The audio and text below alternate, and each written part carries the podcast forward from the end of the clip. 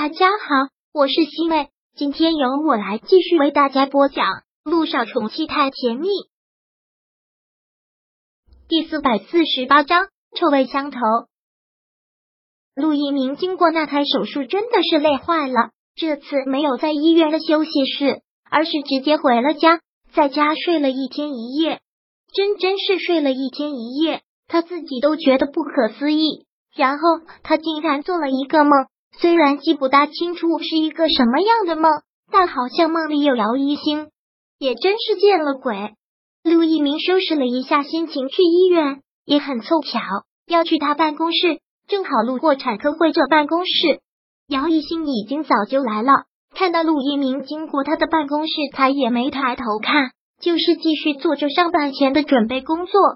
之后有一个送花的小哥，又送了一束玫瑰花过来。看到又送来了玫瑰花，他连忙问：“这是谁给我送的？”这个我们不方便透露，请您签收一下吧。姚一兴真的是不相信，但已经送到他这里了，他也不好拒收，让人家小哥为难，只能是签收了。又把玫瑰花放在了窗台上。算了，反正也没有人会白白送花，以后也会出现的，就不要费这些精力去猜了。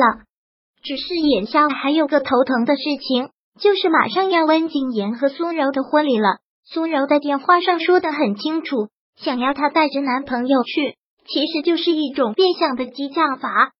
如果她不带着男朋友去的话，她肯定又会心生猜疑，然后各种在找存在感，她又不得安生了。她可不想再找这样的麻烦，所以真的是骑虎难下。她还要去找那个男人吗？实在是难为情死了，但现在这种情况完全由不得他不去呀。所以到了下班的点，他就先等在陆一鸣办公室的门口，跟做贼一样，还生怕被人看到。姚医生找陆院长有事啊？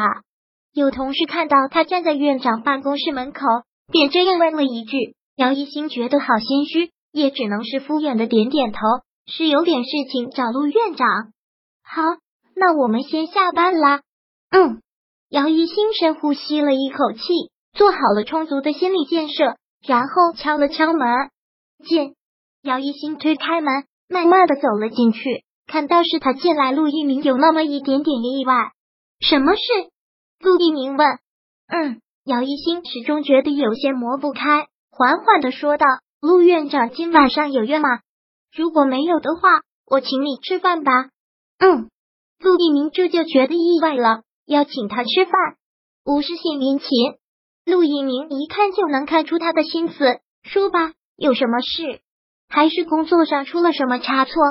没有出差错，工作上一切都挺好的，就是有点小事情需要你帮忙。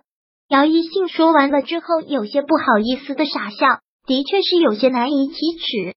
我就说无事献殷勤了。陆一鸣收拾了一下文件，站起身来说道：“你要请我吃饭是吧？走吧。”姚一星愣了一下，忙问道：“你不是应该先问我有什么事情找你帮忙吗？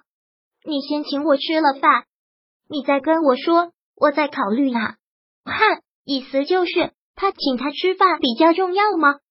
那好吧，你想吃什么？姚一星问。这个可以女士说了算。你要请我吃一碗二十块钱的麻辣烫，我也没有意见。你这个男人怎么这么小气呀？这么喜欢翻旧账的吗？姚一新真的是无奈死了，干嘛总提那些事情？陆一鸣笑了笑说道：“逗你的，走吧。”姚一新只好跟着他走出了办公室。上了车之后，姚一新主动的提了一个要求：“再放几首你嫂子的歌吧，我最近可爱听她的歌了。”我嫂子在唱歌方面，她绝对是实力派。陆一鸣打开了车内音箱，调了小九的那首处女作《一不小心爱上你》。这首歌你听过吗？这首歌是我嫂子给我哥写的第一首歌，特别有意义。我从网上查你嫂子资料的时候看到了，资料上说你嫂子写的很多歌都是为你哥写的，好浪漫啊！你要是知道他们两个爱情故事的曲折。就会觉得更浪漫了啊！姚一新一下子就来了兴趣，像是一个好奇的少女，连忙的问道：“他们两个的爱情故事很曲折吗？”我以为就是那种令人羡慕的一见钟情，然后就一直幸福了呢，哪有那么顺利？他们两个能在一起，那可是经过九九八十一难的，比言情小说还要精彩。真的？那你可以给我讲讲吗？我好想听啊！姚一兴现在就是一直好奇的吗？特别想听他们之间的爱情故事。他们两个的故事说来话长，等我有时间的时候再给你讲。先讨论一下我们要吃什么。到了饭点讨论要吃什么的时候。那绝对是一个世纪难题。姚一新嘟着嘴摇了摇头，我真的想不到要吃什么，我也不挑食，这次就你说了算吧。还有，我说请客就是我请客，这次你不要再去偷着付账了。这个很 OK。最后还是陆一鸣拿了主意，两个人去吃火锅了。